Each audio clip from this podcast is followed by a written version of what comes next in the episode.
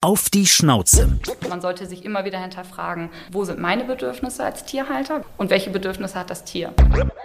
Bei den Nutztieren, da ist ja auch schon das Wording dabei. Ne? Industrie, es ist Wirtschaft, es ist ein Produkt. In Indien sind Rinder heilig und bei uns werden hier halt Hunderttausende pro Tag geschlachtet. Tierhaltung ist immer im Wandel, entwickelt sich auch immer, immer weiter. Es ist ja auch nicht so, dass jeder Tierschutz auch gleich gut ist. Es kommt aber stark darauf an, welcher Zoo ist das, wie nehmen die ihren Bildungsauftrag wahr, wie setzen die sich für den Artenschutz ein, ne? wie gehen die überhaupt vor Ort mit den Tieren richtig um. Auf die Schnauze. Ein Podcast mit Christine Langner und Jule Gölsdorf. Bei uns, Jule, ist ja klar, wir haben beide Hunde, sind natürlich absolut tierlieb, nicht nur hundelieb und können somit auch verstehen bei anderen Leuten, wenn sie sich für ein Haustier entscheiden, weil trotz der ganzen Arbeit es natürlich das Leben sehr bereichert. Ja, total. Aber es bringt natürlich auch eine große Verantwortung mit sich, denn ein Haustier ist ein Lebewesen, das auch eine ganz eigene Herausforderung mit sich bringt. Vor allem muss einem ja bewusst sein, dass man sich so ein Tier nicht nur für ein paar Tage nach Hause holt, sondern im Idealfall für immer. Ja, und deshalb ist es besonders traurig zu sehen, wenn Menschen Tiere ans Tierheim abgeben oder noch schlimmer einfach aussetzen, weil sie dann eben merken, dass das Tier doch nicht so gut in den Alltag passt, wie sie dachten. Ja, deshalb wollen wir uns mal mit dem Thema Ethik und Verantwortung als Tierhalter beschäftigen. Ist ja wirklich wichtiges Thema. Die Fressnapftierärztin Lisa Williamson beschäftigt sich ganz häufig mit dem Thema. Sie hat zum Thema Tierethik sogar promoviert und gibt zum Beispiel auch Tierschutzunterricht für Kinder, was ich total wichtig finde. Hallo Lisa, schön, dass du da bist. Hallo, liebe Jule, liebe Christine, vielen Dank für die Einladung. Eine Promotion zum Thema Tierethik, das ist ja spannend. Wie kommt man da drauf oder was? In, in, wie genau promoviert man da? ähm, ja, ist auch, glaube ich, ein total unterschätztes Gebiet und auch tatsächlich eine relativ neue Disziplin in der Tiermedizin überhaupt. Ich glaube, es gibt erst seit ein paar Jahren einen Lehrstuhl für die Tierethik. Mein ganzes Leben hat sich immer um Tiere gedreht und im Studium, ja, da wird man schon mit der ein oder anderen kritischen Frage konfrontiert und muss sich mit dieser auseinandersetzen.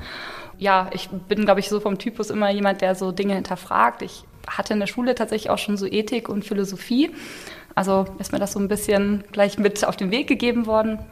Und ähm, genau, ich habe mir tatsächlich auch mein Thema selber ausgesucht. Ich habe ähm, über Umweltbildung im Zoo promoviert habe mir also angeguckt, wie Zoos Umweltbildung umsetzen und welchen Effekt das letztendlich auf das Wohlergehen der Tiere hat, die dort im Zoo gehalten werden. Und genau, habe selber im Zoo gearbeitet, um das auch quasi von der anderen Seite zu sehen. Ich habe selber Zooführungen gemacht. Ja, war dann ganz froh, jemanden gefunden zu haben in meinem Doktorvater, der das Thema auch so interessiert hat, es natürlich die beste Voraussetzung ist, für so eine Doktorarbeit ein Thema zu haben, was einen wirklich doll interessiert, weil man sitzt dann doch zweieinhalb Jahre lang relativ viel alleine da dran und dann macht das schon auch Spaß, wenn man so ein Thema hat. Ja. Mhm. Spannend äh, ist auch Tierschutzunterricht für Kinder. Bist ja. du dann in der Biostunde gekommen oder gab es da so ein eigenes Fach oder war das eine Projektwoche? Tatsächlich so ein Misch aus allem zusammen. Also meistens, ähm, also es war für oder ist für Grundschulkinder, das ist so ein Projekt, was ins Leben gerufen wurde, wo Tierärzte wirklich gezielt in Schulklassen gehen. Da kann man sich dann selber aussuchen, ob man das jetzt ganz viel oder ganz wenig machen möchte, also vielleicht ein, zwei Stunden im Jahr. Bei mir passte das gut. Ich war gerade mitten in meiner Promotion und ja, habe mich ja eben mit dem Thema Bildung auseinandergesetzt. Ich rede einfach super gern mit Menschen über Tiere und versuche mein Wissen weiterzugeben und die Leidenschaft für Tiere bei anderen Menschen zu wecken oder noch zu vergrößern im besten Fall. Genau, ich war dann tatsächlich immer für sechs Doppelstunden in einer Schulklasse. Das haben wir dann meistens auf einen Zeitraum von zwei bis drei Wochen ausgedehnt. Und meistens war ich auch nicht nur in einer Klasse, sondern auch gleich doch in den Parallelklassen unterwegs, so dass ich so zwei, drei Tage die Woche dann wirklich vormittags in der Schule war und auch meistens durch die Akquise, durch die Lehrer direkt im Lehrerzimmer schon abgebucht wurde für die nächsten drei, vier Wochen, um dann quasi direkt in der Schule zu bleiben. Genau, und dann haben wir bei Hund und Katze angefangen und uns angeguckt, was das für Tiere sind, was diese Tiere für Bedürfnisse haben und was wir, auch die Kinder schon tun können, damit es eben diesen Tieren richtig gut geht und auch so ein bisschen dafür zu sensibilisieren. Was bedeutet das, wenn ich so ein Haustier haben will? Was muss ich dann eigentlich alles machen? Wie gehe ich auch richtig damit um mit dem Tier?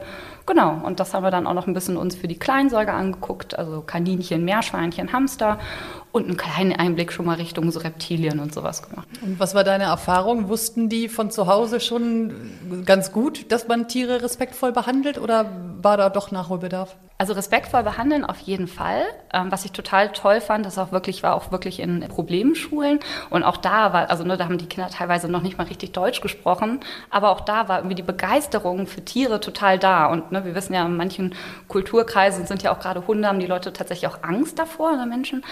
Da war trotzdem in den Kindern ganz viel Begeisterung und, und Neugierde für diese Tiere, was ich wirklich einfach total spannend fand.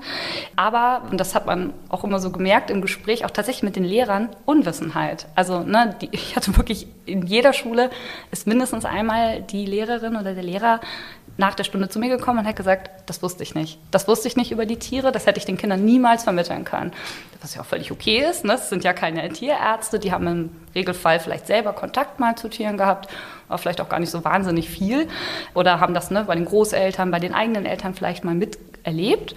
Und meistens, also ich habe immer das Gefühl, es ist viel Liebe und viel Begeisterung für die Tiere da. Manchmal so ein bisschen eine Konfrontation mit dem Wissen tatsächlich. Also man meint es gut, aber man weiß es tatsächlich nicht immer gut. Aber es ist ja schon interessant. Ich finde, mein Eindruck ist schon, dass Kinder, viele Kinder so ein Bewusstsein haben, dass die Tiere ganz toll finden und dass die vorsichtig auch sind und so bis auf so ein paar Ausreißer, die jetzt irgendwelchen, keine Ahnung, Regenwürmer durchschneiden oder so, ja. Aber was man doch merkt, ist, dass das irgendwann kippt. Also, dass Erwachsene oft diesen Respekt verlieren. Was glaubst du, woran liegt das? Also aus meiner vielleicht so eigenen Erfahrung oder meiner Wahrnehmung, ich habe das Gefühl, das wird einem so ein bisschen aberzogen. Ne? Also es gibt ja auch ganz viele Bücher und Veröffentlichungen und sicherlich auch viele Kampagnen, die sich ja darum drehen, so den einen liebt man, den anderen isst man. Man wird irgendwie unweigerlich irgendwann mal damit konfrontiert, dass man irgendwann versteht, ach, die Wurst auf meinem Brot, die kommt von einem Tier. Ah, das ist aber okay, dass wir das töten und bei dem anderen aber irgendwie nicht. Meiner Einschätzung nach wird das einfach so ein bisschen, es wird vorgelebt auf der einen Seite, ne, dass man das bei einigen Tieren okay findet, bei den anderen nicht, ne, um Gottes Willen. Wenn da irgendwas mit Hund oder Katze gemacht wird, dann sind wir ja doch alle schnell in Aufruhr und dann wird auch durchaus äh, viel dagegen gearbeitet, dass was passiert. Aber bei, bei den Nutztieren, so wie wir sie ja nennen, da ist ja auch schon das Wording dabei. Ne? Also mhm. es ist ja auch schon die Art und Weise, wie wir über diese Tiere sprechen. Ne? Es ist irgendwie Industrie, es ist Wirtschaft, es ist irgendwie ein Produkt nachher her. Ne? Und das ist bei unseren Hunden, bei unseren Katzen ähm, und Kleinsäugern, die wir halt zu Hause haben und lieb haben, dann etwas anderes. Da sprechen wir von Familienmitgliedern. Ne? Ich glaube, das tut man jetzt bei den Nutztieren in der Regel eher nicht, außer das sind vielleicht liebevolle Hobbyzuchten oder so. Ja, aber das ist interessant, ne? weil in äh, China werden Hunde gegessen und die finden das völlig normal. Also hat es letztlich eigentlich was einfach damit zu tun, wie man aufgewachsen ist, wenn man ehrlich ist. Ne? Total. Und bei uns ist halt der Hund ein Haustier und ja, wir kennen das ja auch, ne? wie irgendwie so Großwildjäger, die nach Afrika reisen, um dort vielleicht einen Löwen, eine Giraffe oder sowas zu schießen. Ne? Ich meine, da kann man sich jetzt sicherlich streiten, wo das sinnvoll ist und wo nicht, aber ich glaube, die Diskussion führen wir sehr selten über die Jagd in Deutschland oder sowas. Ne? Und da haben wir irgendwie, ach Gott, der Löwe, und wir denken an den König der Löwen, an den Film und haben direkt eine emotionale Verbindung zu dem Tier. Bei einem Reh, ja gut, bei Bambi, ne, da sind wir noch dabei. Beim Wildschwein wird schon langsam schwierig. Das hat irgendwie, ne, so mhm. findet bei uns nicht so viel statt. Und genauso eben, wie du es gerade gesagt hast, in, in, China werden Hunde gegessen. Man muss überlegen, jetzt kenne ich mich mit der chinesischen Kultur nicht so aus, aber zumindest mal in Indien sind Rinder heilig. Ne, da fährt auch keiner, also die stehen auf der Straße und dann bildet sich halt dahinter ein Stau dann ist das so. Die fährt da keiner um. Ne? Und bei uns werden hier halt Hunderttausende pro Tag geschlachtet. Und ne, also die verpönen das wahrscheinlich genauso, wie wir das auf, also auf andere Länder schauen. Ne? Aber ich glaube, es hat ganz, ganz viel eben mit Sozialisierung, mit Prägung zu tun, wie wir aufwachsen, was wir wahrnehmen, auch in Kinderbüchern. Finde ich total spannend, da einfach auch mal reinzugucken und immer zu gucken, wie werden die Tiere da dargestellt. So mein Lieblingsbeispiel ist immer, dass ich sage, guckt mal rein und liest mal, also sucht mal eine Seite, wo Rinder drauf sind. Da steht nie Rind, da steht immer Kuh. da steht einfach immer drauf, das Tier heißt Kuh. So, ne? Und das ist ja eigentlich nur das weibliche Tier. Ne? Mhm. Und wenn ich habe das in der Schulklasse, hatte ich immer so ein, so ein Poster mit ganz vielen unterschiedlichen Tieren drauf. Und dann habe ich mal gesagt, wer ist das? Und je nach Klasse und je nachdem, was sie konnten, ne? wie heißt das männliche, wer ist das weibliche Tier, um so ein bisschen mal reinzukommen. Immer auf, die, auf das Rind drauf gezeigt, alle Kinder Kuh. Ah, okay, das ist das weibliche Tier. Wie heißt denn das eigentliche Tier? Und tatsächlich meistens sind wir über den Umweg über das Fleisch dahin gekommen. Ne, dass wir gesagt haben, es gibt Hühnchenfleisch, es gibt Schweinefleisch und es gibt Fleisch. Und dann kam meistens irgendeiner auf den Begriff Rind.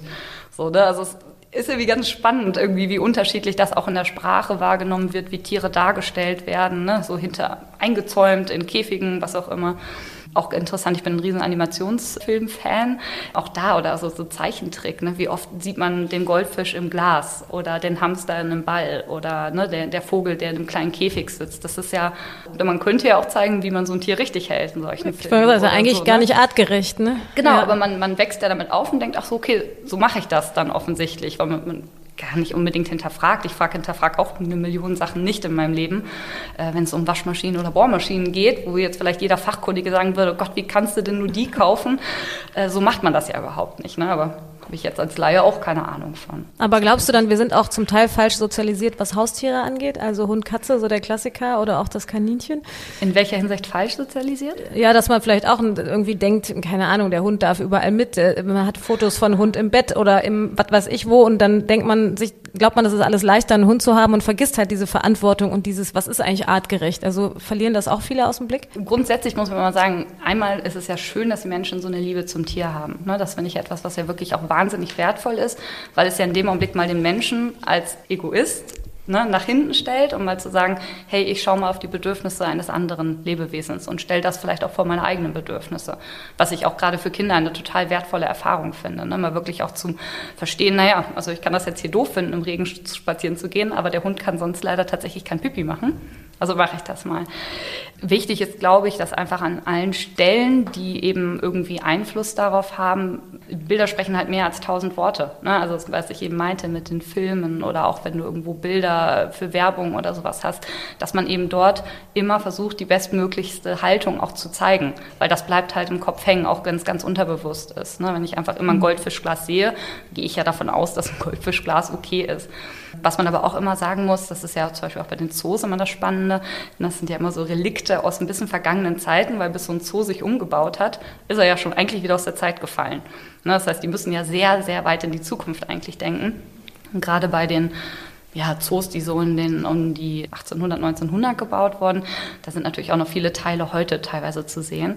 Und was man ja immer, ne, wenn man jetzt heute da teilweise hinguckt, denkt man ja so, oh Gott, wie konnten die da nur so ein Tier drin halten? Und ne, wie, wie, wie furchtbar und wie nicht artgerecht. Aber das war ja nicht so, dass man sich früher gedacht hat, haha, ich halte den jetzt mal hier möglichst nicht artgerecht und will dem Tier irgendwie was Böses, sondern man hat ja auch erst sukzessive verstanden, was braucht eigentlich so ein Tier, welche Bedürfnisse hat das. Ne? Und man hat irgendwann gemerkt, aha, wenn sich so ein Elefant nicht mehr um sich selbst drehen kann und nicht mal Artgenossen hat in so einem, in so einem Käfig, dann stirbt er irgendwann mal relativ schnell an tausend Erkrankungen. Ne? Und dann hat man so sukzessive den Zoo und die Anlagen immer mehr erweitert und immer mehr Bedürfnisse dem Tier zugesprochen. Und das passiert auch heute noch. Ne? Das muss man immer sagen. Tierhaltung ist immer im Wandel entwickelt sich auch immer, immer weiter, sodass wir eigentlich nie im Stillstand sind. Ne? Wir sollten einfach immer wieder hinterfragen, was passt und was nicht und sicherlich auch manchmal so ein bisschen uns zurücknehmen und mal gucken, was machen wir da eigentlich gerade. Du hast gerade so gesagt, ne? so Hunde auf, auf dem Bett oder ne? wie man sie halt so als Familienmitglieder das hat ja total viele schöne Aspekte, aber es kann natürlich auch in eine falsche Richtung gehen und dann kann auch Tierliebe tatsächlich krank machen. Ne? Mhm. Aber ich finde gerade beim Zoo ist das eine sehr interessante Diskussion, weil auch wenn die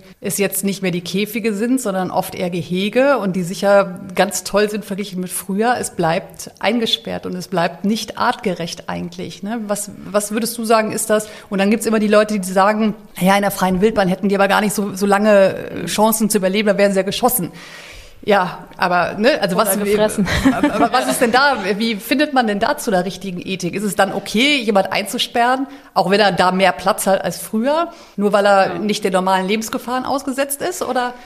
Also ich muss sagen, ich bin ja selber äh, sehr, sehr kritisch mit Zoos, ähm, weswegen ich das auch super spannend fand, da reinzugehen. Und ich glaube, dass es auch ganz wichtig ist, in solche Stellen, also ne, oder genau wie auch ein Tierarzt im Schlachthof gehen sollte, ne, weil es einfach irgendjemanden geben muss oder im besten Fall mehrere Leute, die halt immer sagen, ne, das geht noch besser und wir können uns noch weiterentwickeln. Ne? Ist es wirklich einfach, also es ist super schwer, da eine Ja- und Nein-Antwort zu kriegen. Ne? Also grundsätzlich muss man ja immer sagen, wenn wir über Tierhaltung reden, wo fangen wir an und wo hören wir auf? Also letztendlich ist unsere Hundehaltung oder Katzenhaltung ne, wissen wir auch, gibt genug Katzen, die auch eingesperrt sind, letztendlich in den Wohnungen, vielleicht noch mit dem Zugang zum Balkon. Aber wo ist dann die Grenze? Ne? Also wo sagen wir, dass das geht und wo geht es eben nicht mehr? Ne? Also da haben wir auch wieder so ein bisschen diesen Konflikt, welches Tier ordnen wir auch welchen Gruppen zu. Ähm, ich glaube, was man bei Zoos einfach, also die gibt es einfach schon eine richtig, richtig lange Zeit und ich glaube auch nicht, dass sie von heute auf morgen einfach weg wären. Ähm, sie haben an einigen Stellen sicherlich echt eine Daseinsberechtigung. Es kommt aber stark darauf an, welcher Zoo ist das, wie nehmen die ihren Bildungsauftrag wahr, wie setzen die sich für den Artenschutz ein, ne? wie gehen die überhaupt vor Ort mit den Tieren richtig um, sind die Anlagen so gebaut, dass für die Tiere keine Gefahr besteht, leben die wirklich ein, ne? man, man spricht so in der Wissenschaft da immer nicht nur vom überleben, sondern wirklich in einem guten, wertvollen Leben zu führen. Ne? Und da gibt es tausende Arten, die ich problemlos und gut halten kann und wo ich auch ganz, ganz viel zeigen kann, den Menschen zeigen kann, das Tier näher bringen kann.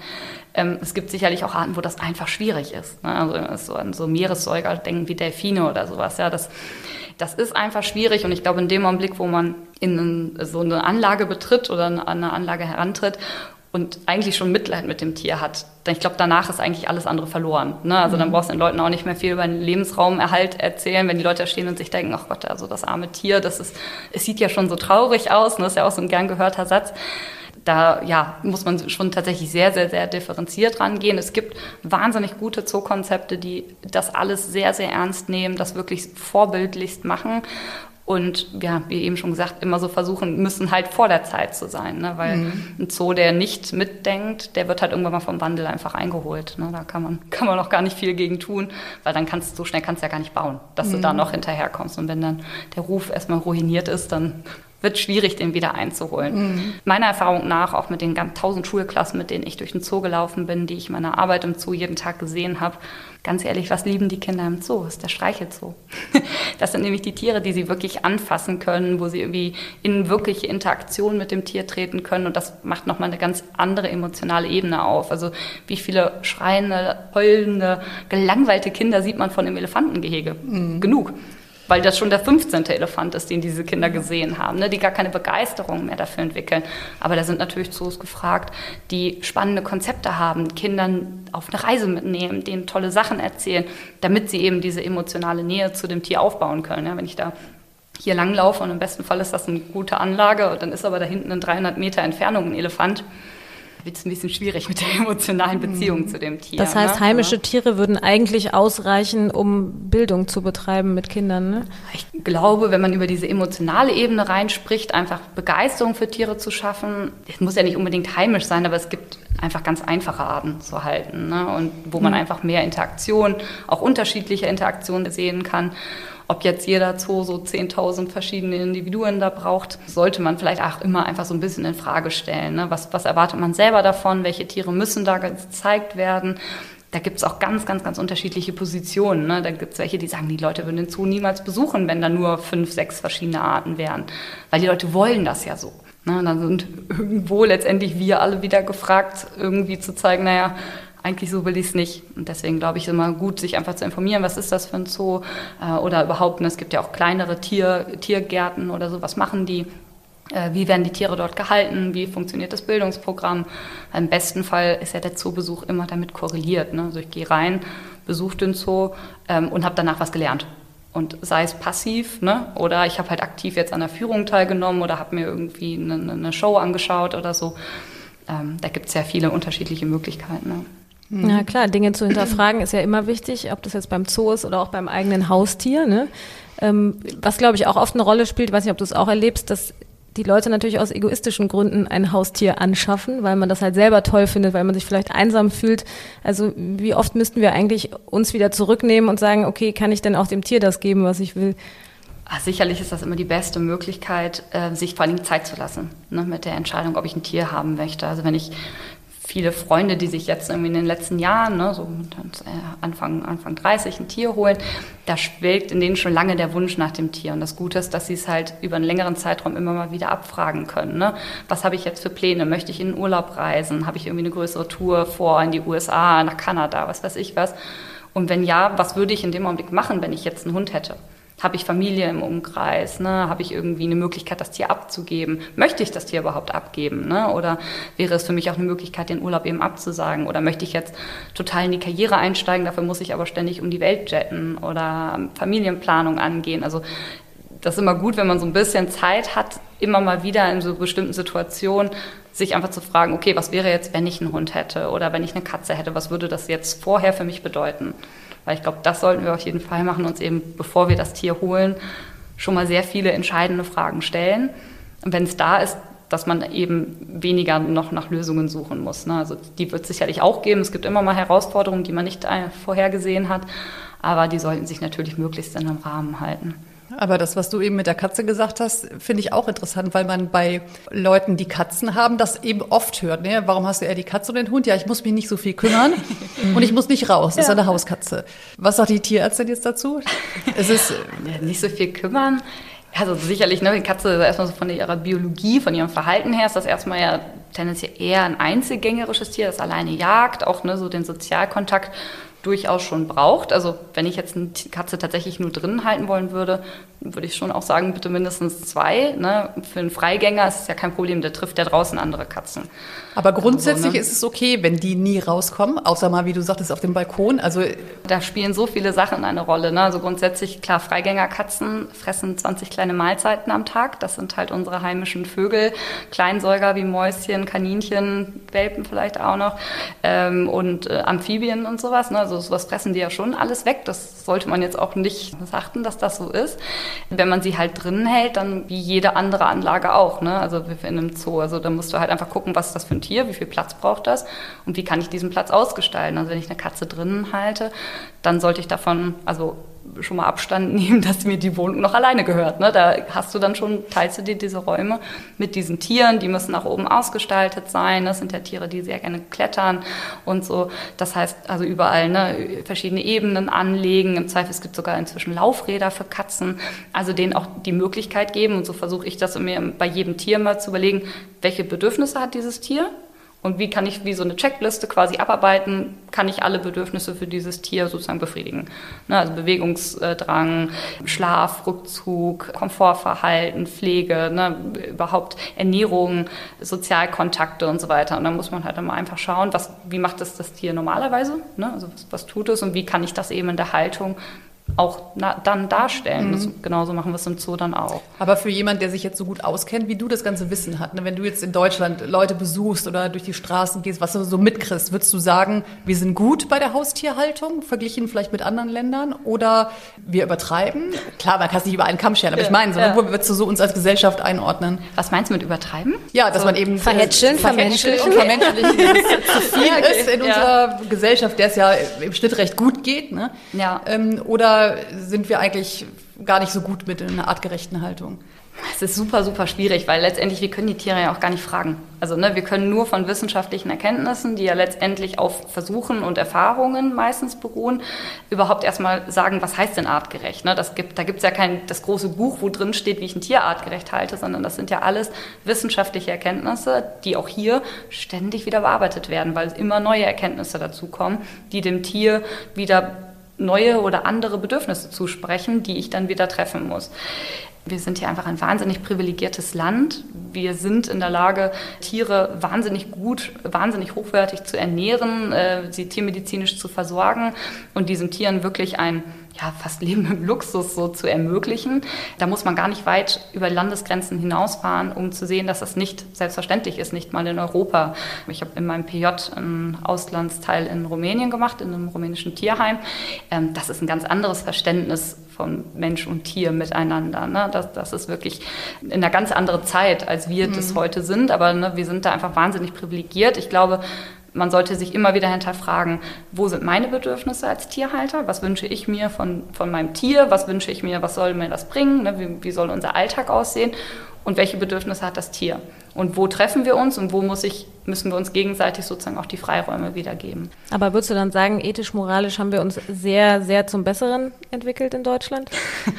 Ich glaube ja nicht, dass wir von was Schlechtem kommen. Ich glaube, ja. dass wir eher von Unwissenheit kommen. Ich glaube, dass einfach dieser Fokus auf Wissenschaft und das Verständnis für Wissenschaft und dass es eben Menschen gibt, die sich für Tiere einsetzen, deren Rechte vertreten, äh, beziehungsweise ne, das vielleicht auch mal kontrovers tun, vielleicht auch mal in eine Extreme tun. Das ist ja immer gut, weil es löst eine Diskussion aus. Und ich glaube, das ist super, super wichtig, dass wir diese Diskussion führen, ne, sowohl intern in Expertenkreisen als natürlich auch mit den Tierhaltern ähm, und TierhalterInnen, weil bringt ja auch nichts, wenn man sich auf dem Papier ausdenkt, wie so eine Haltung aussieht, wenn es nachher keiner mehr machen kann, wäre irgendwie auch schade. Ne? Wir wollen natürlich, ist jedem Tierhalter ja möglich oder es sollte ja jedem Tierhalter oder jedem Menschen mit einem Wunsch nach einer Tierhaltung möglich sein, eben sein Tier auch wirklich korrekt halten zu können ne? und das gut zu machen und das eben ja nach bestmöglichen Gefühl und bestmöglichen Erfahrungswerten zu tun. Was ich ja noch spannend fand, was du gesagt hast mit dem Rassehund Statussymbol. Ja. Wir haben ja auch beide einen Hund vom Züchter, ja. was jetzt in unserem Fall so ein bisschen bei dir war es fast Zufall, weil eine Freundin von dir hatte einen Hund aus dem Wurf und dann hat es sich so ergeben. Mhm. Bei mir war es ein bisschen so, dass ich tatsächlich unbedingt einen Pudel wollte und auch Angst hatte vor einem Hund aus dem Tierheim mhm. oder Tierschutz, weil Ersthund. Mhm. Aber wenn man jetzt sieht, wie viele Hunde im Tierheim sind, müsste man nicht eigentlich sagen, fast es ist mittlerweile moralisch fragwürdig, immer noch zum Züchter zu gehen, weil es so viele Hunde gibt, die man eigentlich retten müsste? Also ich finde es erstmal super, dass du die Frage stellst, weil ich glaube, das ist einfach genau der, die Diskussion, die wir halt führen müssen. Ne? Ähm, wenn man sich einfach überlegt, woher kommt Tierzucht, dann auch da wieder, ne, die sind ja meistens für einen Zweck gezüchtet worden. Sprich, wenn ich mir einen Hund vom Züchter hole, sollte ich mir natürlich vorher überlegen, der Zuchtzweck dieses Tieres, ist der überhaupt für mich geeignet? Ne? Wenn ich jetzt einen Australian Shepherd wahnsinnig süß finde, aber gar keinen Bock habe, jeden Tag da mit dem 10 Kilometer locker mal im Vollgas übers Feld zu rennen, dann ist das vielleicht nicht die richtige Rasse für mich. Ne? Also ich glaube, da stellt sich erstmal auf jeden Fall immer die Frage, welche Rasse eignet sich überhaupt für mich? Wofür ist die ursprünglich gedacht? Ne? Großes Stichwort, sowas wie Rhodesian Ridgebacks, ja, Löwenjagdhunde brauche ich die in der Innenstadt? ist, ja. ist die große mhm. Frage. Ähm, ne, also, dass man sich das einfach schon mal hinterfragt oder auch ne, so hochsensible Jagdhunde wie ein Wischler, total beliebt, ne, oder auch ähm, die Weimaraner oder so, ja, die sind natürlich mit so einer Stadtsituation total überfordert. Ne, aber ich kann grundsätzlich hundertprozentig verstehen, wenn jemand sagt, ich traue mich noch gar nicht an so, so einem Mischling dran. Ähm, was ich aus eigener Erfahrung und auch aus Jahr, den Jahren im Tierschutz immer sagen kann, ist wirklich, also wenn man sich dazu entscheidet, ich würde, egal ob die Entscheidung noch gar nicht so sicher steht äh, oder feststeht, einfach mal den Tierschutz abklappern. Also die örtlichen Tierheime, die haben ja sowohl Zuchttiere, ähm, ne, die auch irgendwann mal abgegeben werden und das teilweise auch jung. Ne? Also manchmal sind die Leute so, ach, mit 16 Wochen ist er gar nicht mehr so niedlich und der will auf einmal was von mir, mhm. gebe ich den auch wieder ab. Also da mal zu schauen und auch die Möglichkeit zu haben, das Tier kennenzulernen. Und das kann man bei vielen, vielen äh, Tierschutzvereinen, die auch im Ausland arbeiten, kann man das auch. Und das also ich habe beide meine Hunde erst kennengelernt, bevor ich sie äh, adoptiert habe. Und das würde ich auch jedem immer empfehlen, das zu tun, ne? weil das mhm. ist einfach nochmal ein anderes, also ein anderes Gefühl, so ein rein von einem Bild, so einen Hund zu übernehmen, den man dann 16 Jahre lang pflegen soll. Also bei meinen beiden Hunden, also bei meiner Hündin, die habe ich äh, im Studium auch schon geholt.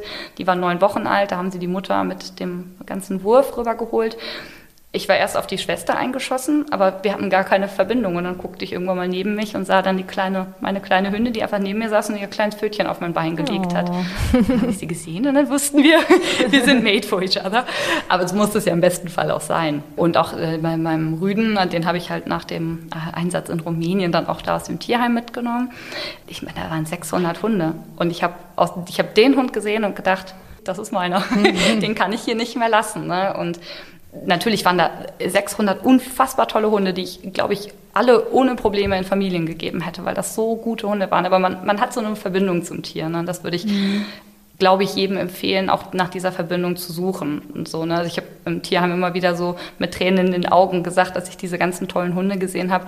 Ich würde so gerne alle Menschen, die sich dieses Jahr überlegen, einen Hund zu holen, hier einmal durchschleusen weil ich glaube, wir hätten das Tierheim leer innerhalb von fünf Minuten, weil ich glaube, da ist ja alles dabei. Groß, klein, Langhaar, Kurzhaar, hell, dunkel, aufgeweckt, müde. Es ist ja, für jeden ist da eigentlich irgendeine Mischung dabei.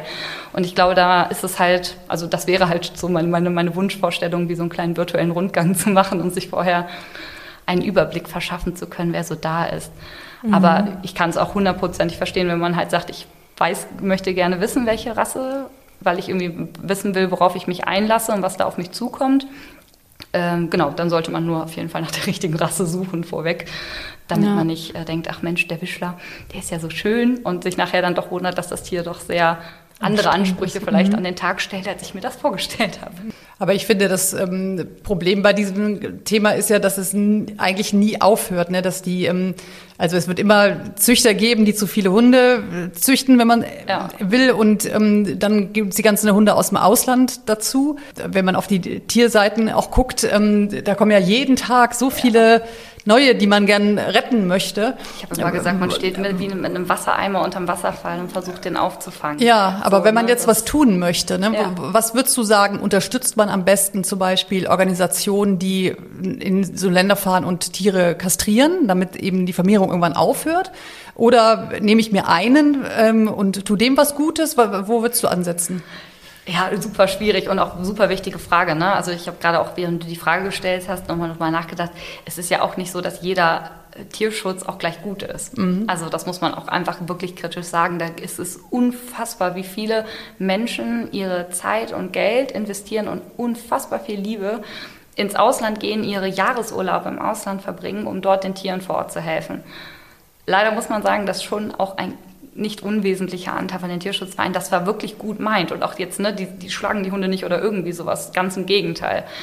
Aber eine gute Tierschutzarbeit sieht leider teilweise wirklich anders aus. Ne? Das geht dann einfach schon los, dass vor lauter Aktionismus und ich kenne das ja, ne? man steht da und denkt sich so, oh Gott, na, wie sieht das hier aus? Und ich muss alle Hunde retten und ich bin ja genauso. ähm, aber dann werden halt irgendwelche Anlagen gebaut, die einfach mehr schlecht als recht sind und dann wirklich tatsächlich zum Beispiel einen höheren Infektionsdruck für die Tiere bedeuten. Ne? Also dann sammle ich zwar in Rumänien da alle Tiere von der Straße, die werden aber in meinem Shelter dreimal so schnell krank wie draußen, einfach weil die Anlagen so schlecht gebaut sind, weil Leute da zwar mit ne, ganz viel Liebe und, und Spenden und so reingelaufen sind, aber vielleicht eben tatsächlich nicht den notwendigen Sachverstand dafür hatten. So, ne? Und ähm, deswegen finde ich es immer ganz, ganz wichtig, wenn man auch so einen Hund aus dem Tierschutz holt, das nutzen ja auch viele so als, ne, ich habe einen Hund aus dem Tierschutz, möchten sich vielleicht auch da selber damit irgendwie profilieren.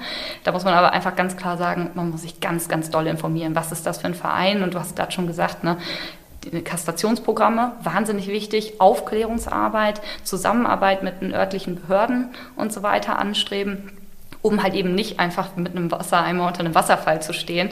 Und klar, ne, die paar Tiere, die du da rausholst, natürlich freut sich da jede Faser meines Körpers, wenn ich sehe, dass diese Hunde dann so ein voller Transporter mit 30 Hunden rausgefahren ist und man sich so dachte, oh Gott sei Dank, diese 30 Tiere fahren jetzt in ein Leben, in dem es auf jeden Fall besser gehen wird als hier.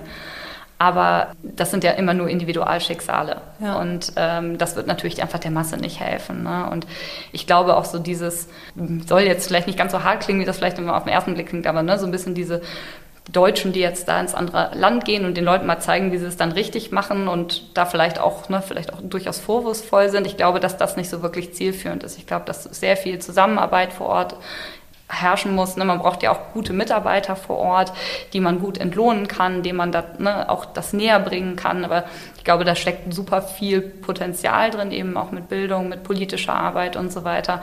Ähm, aber es ist halt eben leider nicht damit getan, einfach nur die Tiere da rauszuholen. Und ich kann jeden verstehen, der da hinfährt und sagt, ich muss sie da rausholen, ich kann das nicht vereinbaren, ich kann es hundertprozentig nachvollziehen.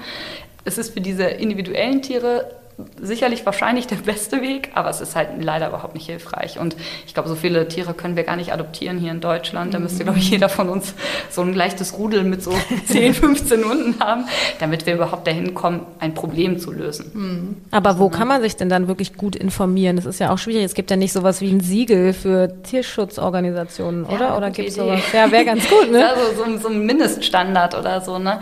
Ähm, ja, im besten Fall, wenn man irgendwie die Möglichkeit hat, irgendwie ne, die Vereine vielleicht mal aufzusuchen. Manche haben auch so, ähm, äh, wie, heißt das, so, so Kooperationstierheime in Deutschland, mit denen die zum Beispiel zusammenarbeiten, wo sie dann zum Beispiel Hunde aus Rumänien, Ungarn, was weiß ich, wo holen, die dann ins örtliche Tierheim bringen ne? und dann werden sie aus dem Tierheim sozusagen weitervermittelt.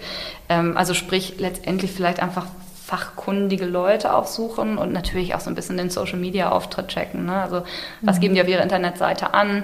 Wie, ähm, ne, wo kann ich da helfen? Was, was machen die überhaupt alles? Ne? Ist das irgendwie, wer sind die Leute, die das betreiben? Ne? Ist das einfach, sind das drei, vier, fünf liebe Leute, die es super, super gut meinen, aber letztendlich so ne, irgendwie vielleicht auch, das ist auch total emotional überfordernd. Ne? Also ich weiß nicht, wie oft ich geheult habe, als ich da war in Rumänien, weil es einfach, es bricht einem das Herz. Aber ich glaube, man muss halt wirklich einfach so, so reflektiert sein und wirklich rauskriegen, okay, wie mache ich das gut? Ne? Und im besten Fall sind das halt eben Vereine, die sagen, sie kooperieren zum Beispiel mit dem Deutschen Tierschutzbund oder sowas, ne? der als größter Dachverein in Deutschland auch eben Vereine im Ausland unterstützen. Ne? Auch die haben ja ich meine, die betreiben hier, Gott, lass mich jetzt lügen, es sind vielleicht so 600 Tierheime oder mehr in Deutschland.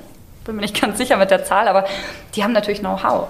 Na, wenn, ich jetzt, wenn ich jetzt sagen würde, ich möchte da in, in Ungarn, in Griechenland ein Tierheim bauen, dann würde ich doch als erstes dahin gehen und sagen, hey, was muss ich machen? So, ne? das, das ist, glaube ich, immer schon mal ein gutes Zeichen. Ähm, und einfach so ein bisschen raushören. Ne? Wer sind diese Leute? Was machen die? Wie, wie gestalten die Kastrationsprojekte? Wie arbeiten die mit Tierärzten zusammen, mit Behörden und so weiter?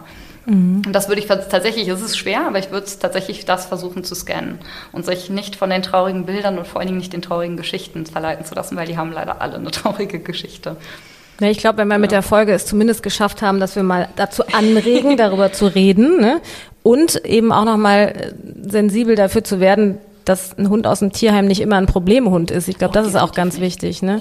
Weil viele ja. haben einfach diese Angst, die ich übrigens selber auch hatte, weil ich immer dachte, hm, dann habe ich den nicht als Welpen, kann da nicht so viel Einfluss nehmen. Aber es gibt ja unheimlich viele ganz, ganz tolle Geschichten, auch von Hunden aus dem Ausland, aus dem Tierschutz, die eine ganz tolle, ein ganz tolles Leben in Deutschland haben und auch die Halter mit ihnen. Ne? Also ich glaube, wenn man das nochmal klarstellt, dass im Tierheim einfach nicht nur Problemhunde sind, das ist ja ganz wichtig. Ja, da hast du hundertprozentig recht. Und ich glaube auch tatsächlich, du hast es ja eben auch gesagt, so ne, als Ersthundehalter, es muss nicht immer ein Welpe sein. Und gerade aus dem Auslandstierschutz, äh, ne, da sind viele verleitet, weil sie irgendwie denken, ja, je früher ich ihn habe, desto mehr kann ich ihn vielleicht noch positiv prägen.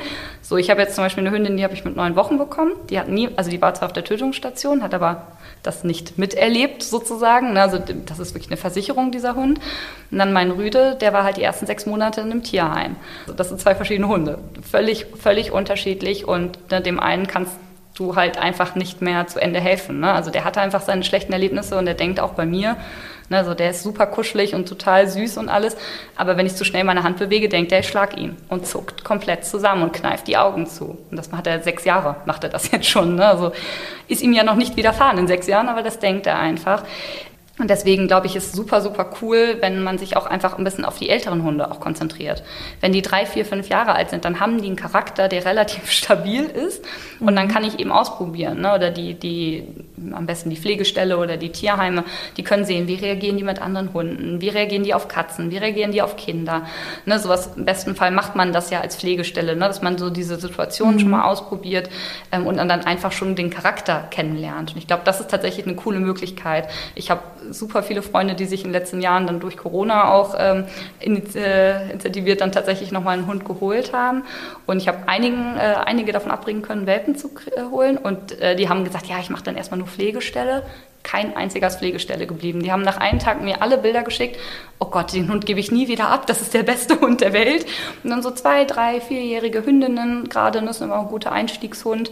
Ähm, mhm die sind dann vielleicht ein bisschen vorsichtiger, manche auch gar nicht. Ne? Manche sind total krawallig. Das ist ja so wie bei uns selber. Ne? Manchen, jeder hat ja auch unterschiedliche Erfahrungen im Leben gemacht und vielleicht hat einer mal eine ganz blöde Erfahrung gemacht und die prägt einen das ganze Leben lang. Und eine andere Person ne, hat, hat das eben nicht. Das, das hängt ja einfach von unserer Persönlichkeit und den Strukturen, unserem Charakter und so weiter ab. Also nicht jeder, also lang nicht jeder Hund, ganz im Gegenteil. Also ich glaube, in diesem rumänischen Tierheim hätte ich zwei Drittel der Hunde problemlos in Familien abgeben können. Das wäre ja wirklich kein Thema gewesen oder ja. ist kein Thema.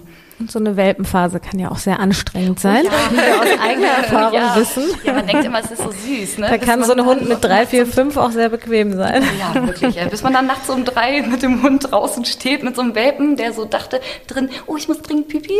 Und dann renne ich mich runtergerannt mit meiner Hündin im Pyjama, ohne Schuhe, im, um, im Januar bei minus fünf Grad im Schnee.